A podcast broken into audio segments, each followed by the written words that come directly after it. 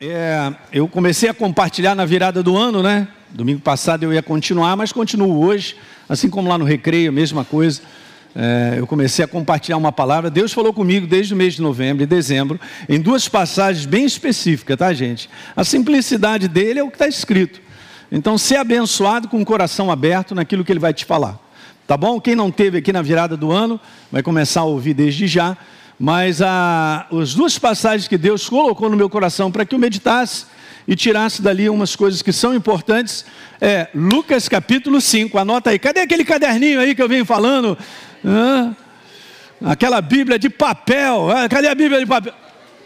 Tá melhorando, hein? E as canetinhas, aqueles lápis aí e tal. Uhum. Até a Lana levou para casa as canetinhas, aquele negócio todo. Você tem que fazer isso, garoto. Tá bom. Então vamos lá, essa é a primeira parte que eu quero falar de Lucas 5, tá bom? E dentro desse conteúdo, será que eu posso dizer algo para vocês? É isso aí que explodiu no meu coração de um ano de manifestações abundantes. Nessa passagem especificamente, Jesus chega num lugar que não só ele abençoa a multidão que estava com fome e sede dele, mas ele também tinha visto a necessidade de alguns pescadores que não tinham pego nada. Então preste bem atenção, porque Deus está olhando a tua vida de cima a baixo. Ele conhece cada detalhe da tua vida. Ele conhece cada sonho, cada anelo, desejo. E cada palavra que ele empenhou contigo, da parte dele, será cumprida. Se de repente 2022 não apareceu ou não se concretizou aquilo que você vem esperando dele porque ele te falou, continua. Porque o momento vai chegar. Sabia hoje, cada vez mais eu tenho essa certeza de que tem uma hora, tem um dia, tem um mês e um ano para determinadas coisas acontecerem. Eu profetizei aqui na virada do ano, eu, você vai ver isso, você vai me dar testemunho de pessoas da tua casa sendo salvas, cara. Chegou o tempo de salvação em massa de familiares, de pessoas que você vem orando, cara. Você vem colocando no altar dele, Senhor, meu tio, minha tia, minha avó, minha sogra, minha sogra não, não, não, sogra sim. Tava minha, meu pai, meu irmão, minha irmã. Guarda isso aí, hein? Você vai ver. Aleluia. Então é Lucas 5, vamos embora. Lucas 5, 1. Aconteceu que Jesus estava junto ao lago de Genezaré e a multidão apertava para ouvir a palavra, né? Então ele viu no verso 2, dois barcos junto à praia. Ele viu, Jesus viu. Jesus vê tudo, hein? Os pescadores tinham desembarcado e estavam lavando as redes. Entrando no verso 3, num dos barcos que era o de Simão, Jesus entrou. Guarda esse detalhe aí: Jesus entrou no barco. E a gente vai comentar. Jesus pediu que o afastasse um pouco da praia e, assentado do barco, ele então ensinava as multidões. Quando ele acabou de falar, Jesus disse para Simão: Simão, faz o seguinte, cara, leva o barco para mais fundo ali e lança as redes de novo. No verso número 5, a resposta de Simão: Senhor, o negócio é o seguinte, a gente trabalhou a noite toda, não apanhou nada, mas é o seguinte, sobre essa palavra aí eu vou fazer alguma coisa. Aqui está um baita de um segredo tão simples e tão poderoso. E sabemos disso. Fazendo isso, diga, fazendo isso. Apanharam grande quantidade de peixes e a rede deles começaram a se romper. Verso 7. Então, eles fizeram sinais aos companheiros para que fossem ajudá-los. Foram e encheram ambos os barcos. Gente, que pesca é essa? A ponto de quase afundar. Essa é uma pesca mais do que transbordante. Maravilha. E aí, verso número 8. Vendo isso, Simão Pedro se prostrou e falou: Senhor, afasta de mim, porque eu não sou digno. Eu entendo, olha, entendo o coração de Pedro nessa, nisso que ele está declarando. Verso 9. À vista dessa pesca que fizeram, a admiração se apoderou de todos eles, Tiago, João. E Jesus disse para Simão: Não tenha medo, cara, de agora em diante você é pescador de gente. Deixaram tudo e o seguiram. Que manifestação é essa tão maravilhosa, né? As manifestações abundantes de Deus, gente, eu quero colocar assim dessa maneira, são externas e internas. Esse será um ano que você terá manifestações de dentro da pessoa e experiência com Ele fantásticas. Vamos botar assim, fantásticas. Ainda vou declarar isso, que nunca você teve antes.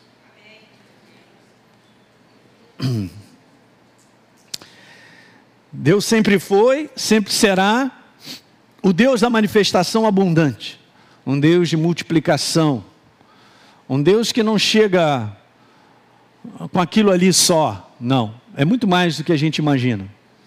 A manifestação dele é dessa maneira. Em outras palavras, eu quero te falar que a manifestação de Deus é sem limites. Não tem limite, porque nós somos a limitação. Eu quero te dizer que Deus sempre se manifestará abençoando a vida do homem, porque está no seu DNA, não pode ser diferente. Se o homem não vê a manifestação do céu, é porque ele não está no sistema do céu. Ele não está vivendo o sistema do céu. Posso falar isso pela igreja. Tem um sistema de viver onde Deus, de tempos em tempos, se manifesta de maneira abundante construindo algo que é crescente na nossa vida. A visão de Deus para a minha vida e para a sua, uma vez que nós fomos transformados, saímos das trevas, é uma visão crescente, é progressiva. Ela tem resultados aqui nesse mundo, sim. Que alguém diga amém. Então, se passam os anos, coisas não acontecem na nossa vida e parece que a gente está regredindo, tem alguma coisa errada. Eu sei que nós passamos períodos que são testes, são períodos de prova, períodos que muitas vezes Deus trabalha na nossa vida, mas tudo isso para contribuir para um crescimento. Eu já vi pessoas aqui da igreja ficarem por um período com dificuldade financeira e logo à frente, depois de um tempo, Deus abre uma porta onde hoje eles simplesmente já não se lembram mais disso. Porque o problema não é mais dinheiro, que alguém diga aleluia. Não, pastor, meu problema é dinheiro. Não, seu problema não é dinheiro. Nosso problema não é dinheiro. Isso não é problema para Deus. O nosso problema é se eu e você estamos inseridos dentro do entendimento, do conhecimento do reino, para vivermos o sistema dele. Diga amém. Muito legal. Veja Provérbios 10, verso 22. A bênção do Senhor é bênção, Ele é a bênção, Ele é a fonte da bênção, dele não pode sair outra coisa a não ser isso. Esse é o nosso Pai Celestial. Uau, traz prosperidade e nenhum esforço humano pode substituir. Quando Deus se manifesta, não tem como o homem fazer e chegar aos pés, né? O homem fez com seu conhecimento o que sabia, foi para o mar na hora tal, para ver se pega peixe, não pegou nada. E Jesus falou assim: então eu vou contrariar tudo isso aí. É o seguinte: fora da hora de pescar, eu vou mandar você ir e vou mandar os peixinhos chegar.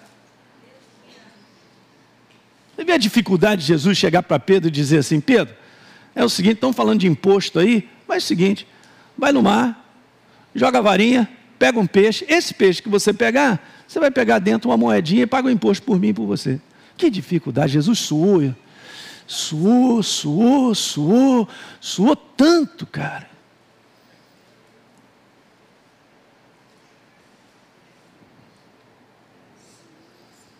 Pastor Hélio, você não está entendendo, eu não sei o que, que eu vou fazer. Nem eu, não vem perguntar para mim. Eu também sou igual a você, cara. Eu, de vez em quando, vivo situações que eu falo, Jesus, é contigo. Eu não posso fazer nada. Mas você pode fazer tudo. Toda vez que você se posicionar assim e não abrir mão de um posicionamento de um milagre, o milagre vai chegar. Que alguém diga aleluia. Milagres não caem na nossa mão do nada. Essa é uma passagem, você pode falar assim, puxa, mas Jesus abençoou Pedro, né? Caramba, mas e aí? E, e tal, mas tem algo aqui onde Pedro contribuiu para isso. E esse é o detalhe que a gente vai conversar hoje. Olha essa passagem aqui na Bíblia Viva. A bênção do Senhor é a base da verdadeira riqueza. Hum. Pois não traz tristezas e preocupações. Não traz o quê? Uhum. É a base da verdadeira riqueza. Muito mais do que ter dinheiro. Quais são as pessoas que nos dias de hoje estão vivendo descansadamente do ponto de vista interior? Quais são as pessoas que estão dormindo e a tranquilidade e a paz faz com que você repouse? Eu quero perguntar. Porque as doenças da alma só aumentam. A maneira errada de pensar, trazendo confusão, ansiedade, preocupação, só aumentam. O endoscópio passando até o estômago, o intestino, só aumentam. As doenças psicossomáticas só aumentam. Tudo ligado à sua alma, à maneira de pensar. Está escrito que a bênção do Senhor traz prosperidade, traz progresso, crescimento. Olha só, no original a palavra, ela tem esse sentido, crescimento acumulativo de progresso em todas as áreas. é bom caminhar com Deus, né? Porque é o seguinte, no final a gente vai terminar bem. Mas toma na prática, muitas vezes a gente não vê isso, cara. O problema não é o homem. Você tem que entender, gente, a base de nós entendermos Deus é a sua própria palavra. Não tem como eu tirar conclusões vendo uma família aqui, outra família ali, uma situação aqui, outra ali e tal, e a gente pegar. É isso que o inferno quer, que a gente conclua Deus pelo que está acontecendo ao redor. A base é Ele mesmo. Se ele diz que ele é a bênção, que ele vai nos abençoar, então ele vai. A parte que eu tenho que entender é se eu estou cooperando no sistema do reino. Diga amém nessa manhã. Essa é a parte que a gente precisa ter bastante atenção. Como é que eu ativo o sistema do reino? De progresso, de crescimento. Nós temos um exemplo na vida de Abraão, eu cheguei a comentar sobre isso. Veja aí, ó. Olha só, então Abraão já era velho, de idade, bem avançado, e o Senhor o havia abençoado em tudo. Enfrentou lutas, uma opção de situações lá, está descrita na palavra, passou momentos difíceis, mas está escrito que o Senhor o havia abençoado em tudo. Essa é a programação do céu para com a minha vida e a sua. Jeremias, Deus nunca mudou nem mudará. É importante isso aí. A sua vontade em abençoar o homem. Guarda isso aí. Nunca, nunca, nunca, nunca. Não tem jeito. Ele não pode mudar quem ele é. Eu já contei isso várias vezes que eu estava numa reunião onde um pastor se levantou para dizer uma asneira. E eu fiquei na minha. Falei, meu Deus. Não, Deus é tão poderoso que ele pode mudar a sua própria palavra se ele quiser como se ele tivesse escrito um livro que não fizesse parte de quem ele é, que não fosse ele. Então ele escreveu algo que se ele quiser, ah, vou mudar esse negócio aqui, esse trem aqui, eu vou mudar. É, não, isso aqui não, vou mudar também, vou mudar também. Eu, Senhor, não mudo, Ele é a palavra. Ele é a palavra. Vou repetir, Ele é a palavra. É Ele. Ser humano é doido quando pensa nos negócios, hein? Então veja, 29, 11, na Bíblia a mensagem, eu, eu sei o que eu estou fazendo, Elinho, na tua vida. Eu tenho tudo planejado para cuidar de vocês. Olha aí, gente, não abandoná-los e para dar o futuro que vocês desejam. Quantos confiam nessa palavra? Beleza? Então se encaixa no sistema dele e isso aí vai ser uma realidade na tua vida e na minha. Tudo que Deus tem planejado para a vida do homem ultrapassa, gente, a nossa capacidade de imaginar o quanto seus planos são abundantes e abençoadores. É isso aí, essa, essa é uma, uma frase que você tem que anotar, pode tirar até uma foto aí, porque é isso mesmo. Não abra mão disso. Eu não estou falando sobre o sistema do mundo, como é que o mundo está, o que está acontecendo, se tudo está descendo ladeira, esse é o mundo. Alguém lembra que enquanto um juízo estava acontecendo, olha só, um juízo acontecendo na terra do Egito, lá onde o povo de Deus estava estava tranquilo, guardado, protegido, e Deus cuidando do seu povo, ele fez uma separação. Eu quero te falar que existe essa separação no mundo do espírito. Se eu participo do sistema do reino, eu estou debaixo de um cuidado sobrenatural de que minha vida no mundo doido desse cresce, progride e prospera. Aleluia, hein? Hum, não vai mudar, continua sendo a mesma coisa.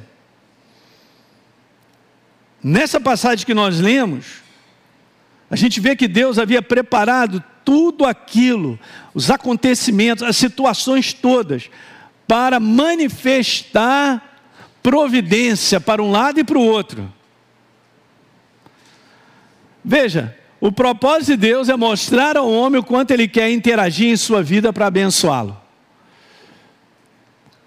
Não tem como, gente, Deus ficar de fora. Eu vou te explicar um pouquinho isso, porque eu tive esse entendimento. E muitas vezes nós caímos na ilusão de achar que Deus está envolvido conosco. Mas a pergunta é o seguinte: eu estou envolvido com Ele? Não, você não entendeu o que eu falei agora. Muitas vezes a gente fica achando demais que Deus está envolvido conosco. Mas será que eu estou envolvido com Ele na prática? Hum. Porque esse é o detalhe que vai fazer a diferença. A parte dele é fidelidade até o final.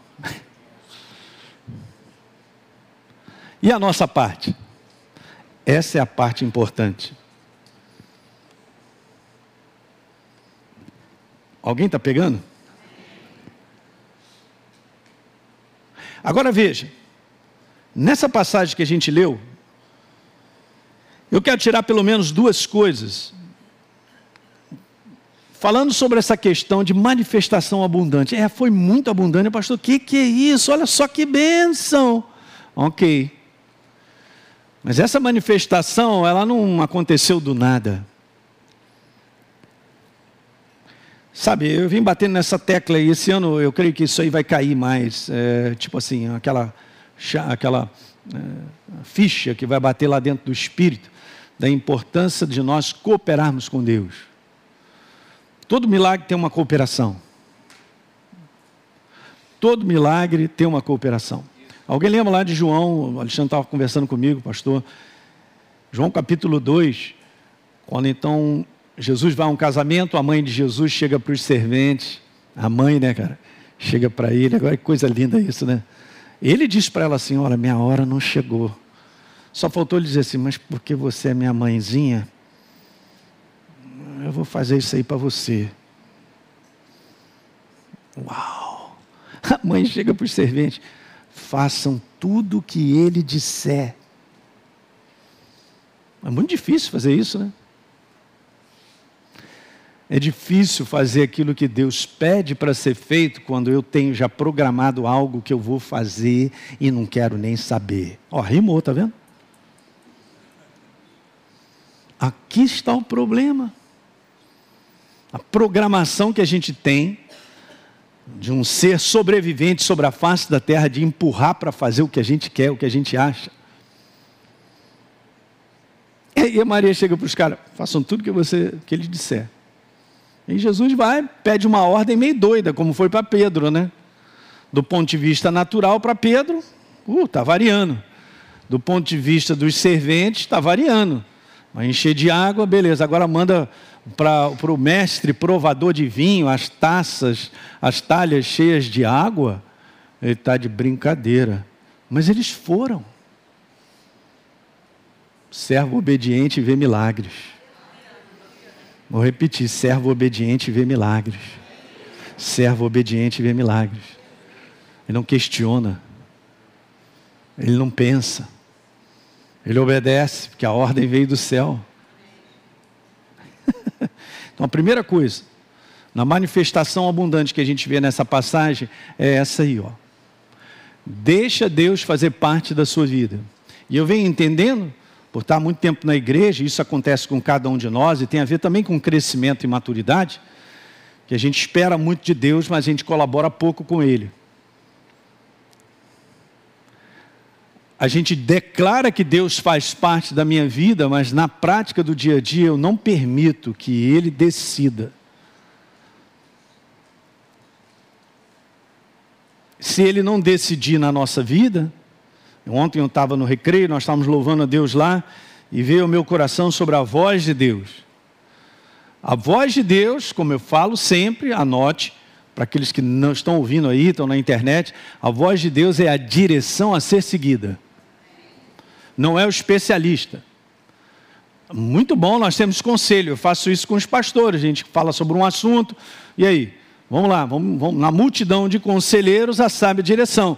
Mas até mesmo os conselhos que vêm do pastor, tem o Espírito Santo neles e tem a palavra neles. Então, é muito legal. Então não é uma questão simplesmente de um conselho ou de algo que a humanidade pensa. Então é isso que eu preciso, permitir que ele faça parte da minha maneira de pensar, diga aleluia. Veja só, como é que isso acontece na vida de Pedro? Ele nem percebeu, mas Jesus pediu o barco de Pedro. E Pedro concedeu. Então Pedro permitiu que Jesus entrasse em Pedro. O barco de Pedro é a vida dele. É a vida dele. De tudo que acontece na vida dele, para ele até o final da jornada dele, era o barco. Era um instrumento de recursos, de ganhar, de viver. Mas ele permite que Jesus entre no barco. Ele podia dizer assim: não, no meu barco não, já tirei, estou lavando aqui as redes. Não. Repita comigo: deixa Deus fazer parte da sua vida. Isso é prática. Não pode ser uma declaração, uma pastor, mas eu sou crente, estou na igreja e tal. Nada disso funciona porque precisa ser uma jornada diária. Na verdade, quando Jesus entra no barco de Pedro, ele estava entrando na sua vida, o barco de Pedro representava a sua vida e propósito de viver, então tem essas perguntas que eu quero fazer. E isso aqui é importante, Carlinhos, esqueci de falar contigo com a Ju, mas não tem problema, Deus sabe. Né? Então, olha, eu estou dando a Deus espaço para Ele governar a minha maneira de pensar? Quantas vezes, gente, nós temos que repetir as mesmas coisas, porque não tem como sair disso. Ele é um pensamento. O pensamento, 100% de dar certo. Oh, uau! Um pensamento que já viu lá na frente, está tudo pronto, hein?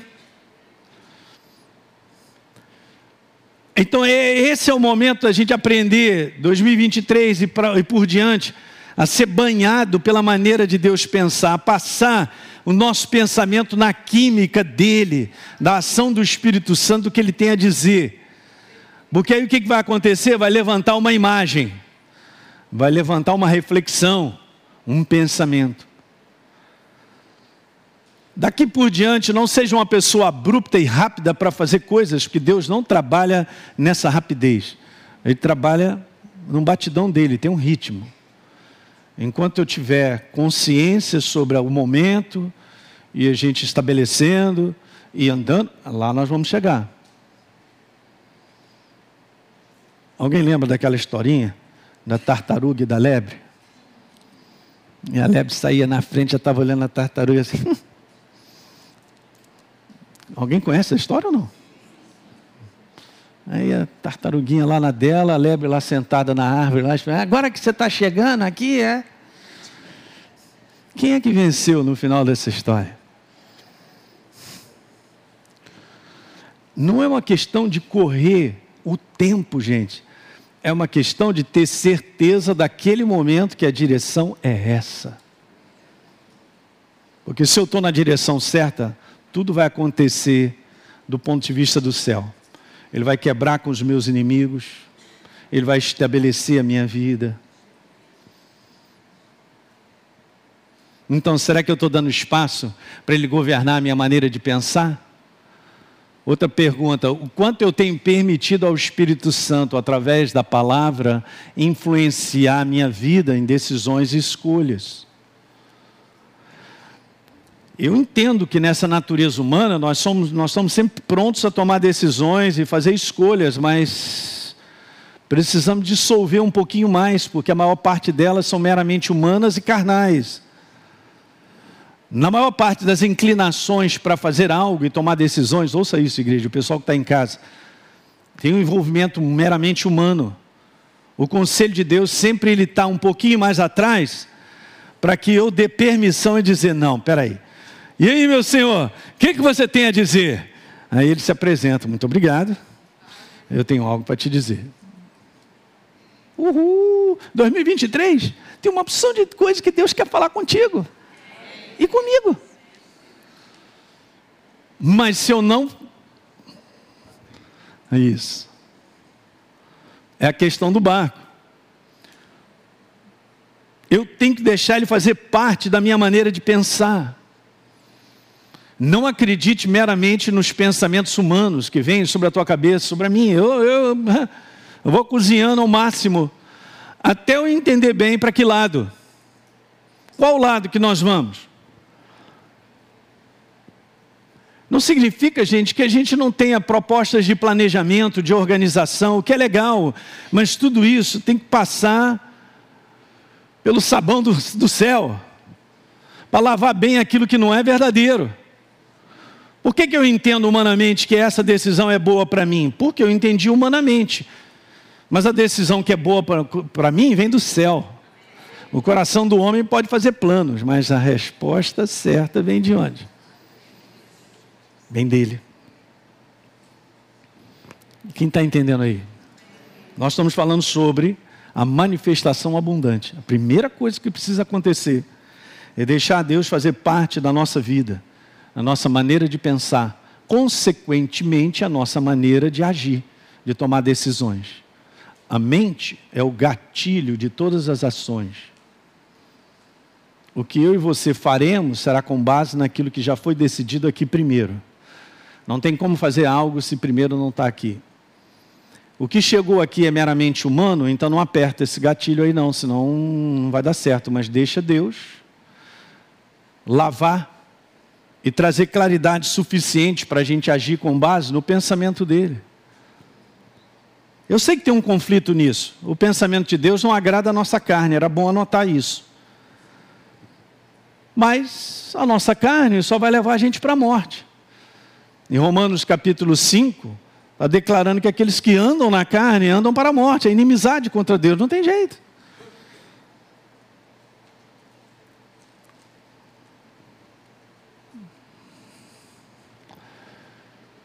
O quanto eu tenho aberto o meu coração para o propósito de Deus em minha vida. Porque a gente vai crescendo numa maturidade que a gente vai entendendo que a nossa vida não é o nosso umbigo, a nossa vida nós estamos debaixo de um propósito que é Ele. Eu quero que você vá comigo a Romanos, eu estava grifando essa passagem, no capítulo 11. Romanos, pode ir lá comigo? Aleluia! Olha aí, verso 30. Porque dele e por meio dele e para ele, são to, é, Romanos 11, verso 30. 36, é, pastor, você está maluco. É 36, perdão, igreja. Pessoal de casa, verso 36 de Romanos 11. Porque dele, por meio dele, para ele são. Aham. Inclusive a nossa vida. Uau! Eu sou o corpo, ele é a cabeça. Isso, essa chave vira na tua vida, hein? Para você ver uma vida que progrede, que progride, perdão, que cresce. Quando a gente entende isso aí. Tem um comando. Não é um comando para Deus abortar sonhos e coisas que eu desejo, não é isso, gente mas é eu ser banhado por Ele a construir tudo isso que Ele botou dentro de você e de mim. Fala aí. Acabamos de falar isso no finalzinho do ano sobre o nosso coração, é a fábrica dos. Cada um tem seus sonhos que Deus colocou.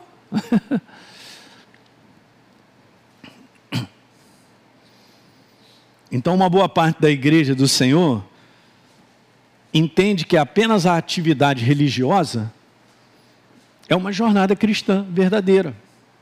Essa atividade que muitas vezes é religiosa e nós fazemos como rotina, outro dia eu estava conversando com os pastores sobre isso, a rotina de andar com Deus, se eu não tomar cuidado, ela acaba se tornando uma rotina religiosa. Porque oração pode se tornar uma rotina religiosa, sem ter vida. Tudo aquilo que a gente cria como hábito, se a gente não valorizar aquilo que a gente faz, e não ter algo bem vivo do coração, acaba virando. É mais uma coisa, vir à igreja no dia de domingo, amém. Beleza. Mas eu posso fazer disso uma atividade religiosa. Mas só que ele é a vida, ele é todo dia. Viver com ele é todo dia. Sair, você vai almoçar agora, ele vai te falar algo. Ele vai te lembrar um verso. Qual o nível de entendimento que eu tenho de coisas que acontecem e vêm à minha memória são ele? Será que eu, eu entendo que ele está misturado comigo e ele levanta coisas que não sou eu, mas ele, lembrança de pessoas. Essa semana eu fui lembrando de pessoas e fui orando por elas. Deus põe no meu coração, eu só oro. E eu sei que é ele. Ele traz assim, pum. Ah, não, sou eu. Não, não é você. Você é totalmente dele. Para ele trabalhar dessa maneira. Então não posso permitir isso, gente, que é uma atividade religiosa. Ah, eu sirvo na igreja, amém. Eu estou kit com Deus. Não é kit nada. Isso aí é consequência. Eu tenho que andar com Ele todo dia. Esse é um verdadeiro relacionamento, olha lá, contínuo com a pessoa dele. Que geralmente eu não estou aqui no domingo para tomar uma decisão que vai mudar a minha vida, mas amanhã você vai tomar. Ah, estou na igreja, então tem que tomar cuidado que até as disciplinas espirituais, elas precisam estar vivas em nós, e quem vivifica é o Espírito Santo pela comunhão que eu tenho com Ele. Pelo simples fato de eu estar com Ele em comunhão, Ele vivifica as disciplinas. E elas se tornam, vou dizer essa palavrinha, apaixonantes. Que os apaixonados digam amém. amém. É isso. Olha que legal, João capítulo 15, mais cinco minutinhos. Fiquem firmes em mim e deixem-me viver em vocês. Olha só, Ele quer se manifestar em mim, mas eu tenho que consentir, eu tenho que ser consciente de que Ele está em mim e que eu tenho uma situação e Jesus, eu.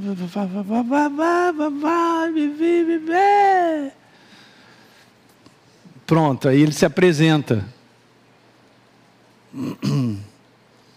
A pessoa de Deus, gente, nunca é aquela pessoa que pá, arromba, não, ele é, ele é educado e ele espera que eu permita. E aí eu vou falar um pouquinho mais à frente da igreja de Laodiceia, que muitos acreditam nessa teologia explicativa, vamos dizer assim, das sete igrejas do Apocalipse, que seria a última igreja da qual eu creio que nós vivemos. É uma igreja, cara, que é o seguinte: não precisa de Jesus, porque ela é craque para fazer tudo. Ela tem mídia social, ela fala, dá opinião, ela monta tudo bonito e tal, organiza, tudo no papel, faz curso daquilo ali, daquilo outro e tal. Eu só quero per perguntar o seguinte: Jesus está dentro ou está fora? Ah, que isso, pastor Hélio? O que, que é? Nós estamos fazendo para ele. Beleza, eu estou fazendo para ele, mas ele está dentro ou está fora? Eu estou fazendo para ele porque ele se move em mim ou eu estou fazendo para ele e ele não se moveu para isso? Meu Deus, nessa manhã nós temos que prestar atenção. Aí chega lá para dizer assim: olha, eu estou do lado de fora batendo na porta, hein? Se alguém ouvir, e abrir a porta, porque ele não está arrombando, está escrito. Leia com cuidado. Gente, quando você lê com cuidado, o Espírito Santo fala alto. Sabia que esse é um dos versos que faz a gente chorar no coração? Jesus está fora da porta do coração, está lá fora. Não, mas ele mora em mim. Hum. E a manifestação dele? Está fora há muito tempo, porque eu estou no controle. Mas ele está batendo na porta.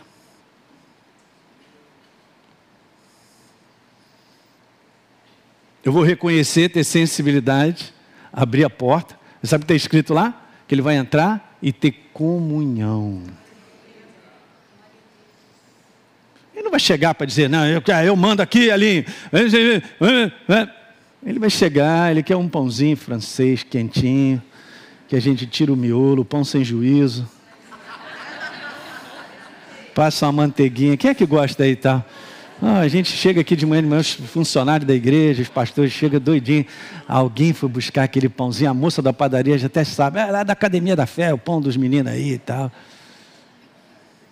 E Jesus quer bater um papo, cara. Jesus, você não está entendendo, eu estou cheio de problema. Ele está querendo comer um pão, um pão doce.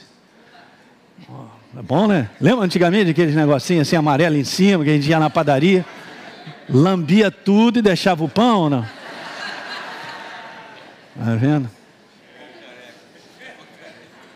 Ele não está me perguntando sobre os meus problemas. Ele está querendo ter comunhão comigo. E aí, quando a gente tem comunhão com Ele, a certeza se levanta tão grande dentro do nosso coração. A força do entendimento de que Ele cuida da minha vida é tão maravilhosa. E o inferno fica esperneando do lado de fora e você ali tomando aquele café da manhã com Ele. Que alguém diga aleluia. Você está entendendo que em 2023 Deus quer andar assim com a gente, rapaz. Aí a galera vai falar, pô, mas você não está preocupado aí com isso, aquilo. Eu só não posso colocar Jesus para fora. Eu vou levantar isso nessa manhã. Termina com isso, gente, que é, é algo meu e seu. Eu não vou colocar Jesus para fora. Mas a igreja do fim, como a igreja de Laodiceia, que era craque para fazer tudo, botou Jesus para fora.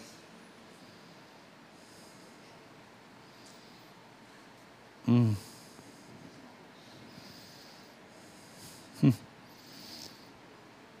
Olha que nós estamos vivendo nesse tempo onde o homem é tudo, ele é um homem Deus. Ele adora a si mesmo, com tudo que ele faz, tudo que ele projeta, organiza, mas é um mundo destruído pelo fracasso dos relacionamentos, pela infelicidade, pelos vícios de todas as áreas, destruindo o ser humano. E ele acha que é o craque. Quando nós ficamos em casa um ano praticamente, até os golfinhos voltaram para a Bahia. Dá para voltar? Aí volta, a natureza começa a cantar alegre. Ih, voltou o homem, vamos esconder. Deixe-me viver em vocês. Pois um ramo não pode dar fruto quando está separado da videira. Nem vocês podem produzir separados de mim. Sim, eu sou a videira, vocês são os ramos. Todo aquele que vive em mim e eu nele, estou falando de um relacionamento, produzirá muitos frutos, cara. Porque separados de mim, Elim, você não pode fazer coisa alguma. Eu sabia que no universo não existe nada separado de Deus. O que está separado dele chama-se esse lugar chamado morte, a ausência de Deus.